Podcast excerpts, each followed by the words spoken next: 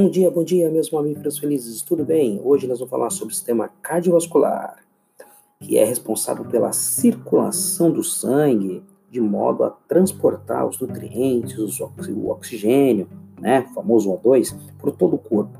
O sistema cardiovascular é formado por vasos sanguíneos e o coração. Né? Vamos começar então falando sobre os vasos sanguíneos. Os vasos sanguíneos constituem uma ampla rede de tubos por onde circula o sangue, distribuído por todo o corpo.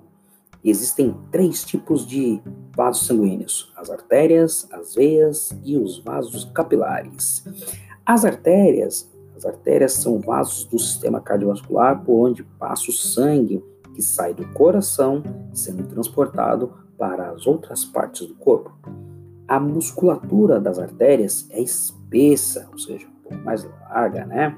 A artéria ela tem o calibre, internamente, quando a gente olha, ela tem o calibre maior, né? a luz interna, é mais espessa, formada de tecido muscular bastante elástico. Permite dessa maneira que as paredes se contraiam e relaxem a cada batimento cardíaco. As artérias se ramificam pelo corpo e vão se tornando mais finas, constituindo aí as arteríolas, por sua vez, se ramificam ainda mais, formando os capilares. As veias são vasos do sistema cardiovascular que transportam o sangue das diversas partes do corpo de volta para o coração. Sua parede é mais fina que a das artérias e seu calibre também é menor, né? Portanto, o transporte do sangue é mais lento. Assim, a pressão do sangue no interior das veias é baixa, o que dificulta o seu retorno ao coração.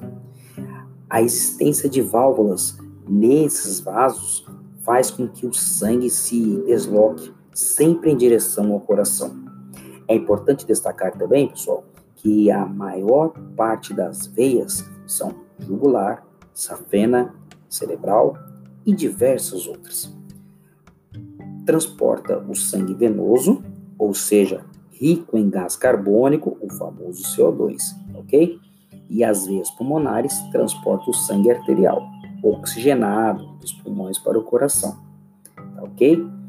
Galerinha, espero que vocês tenham gostado. Na próxima aula, iremos falar sobre a estrutura interna do coração. Um forte abraço, fique com Deus. Ciências só para os fortes.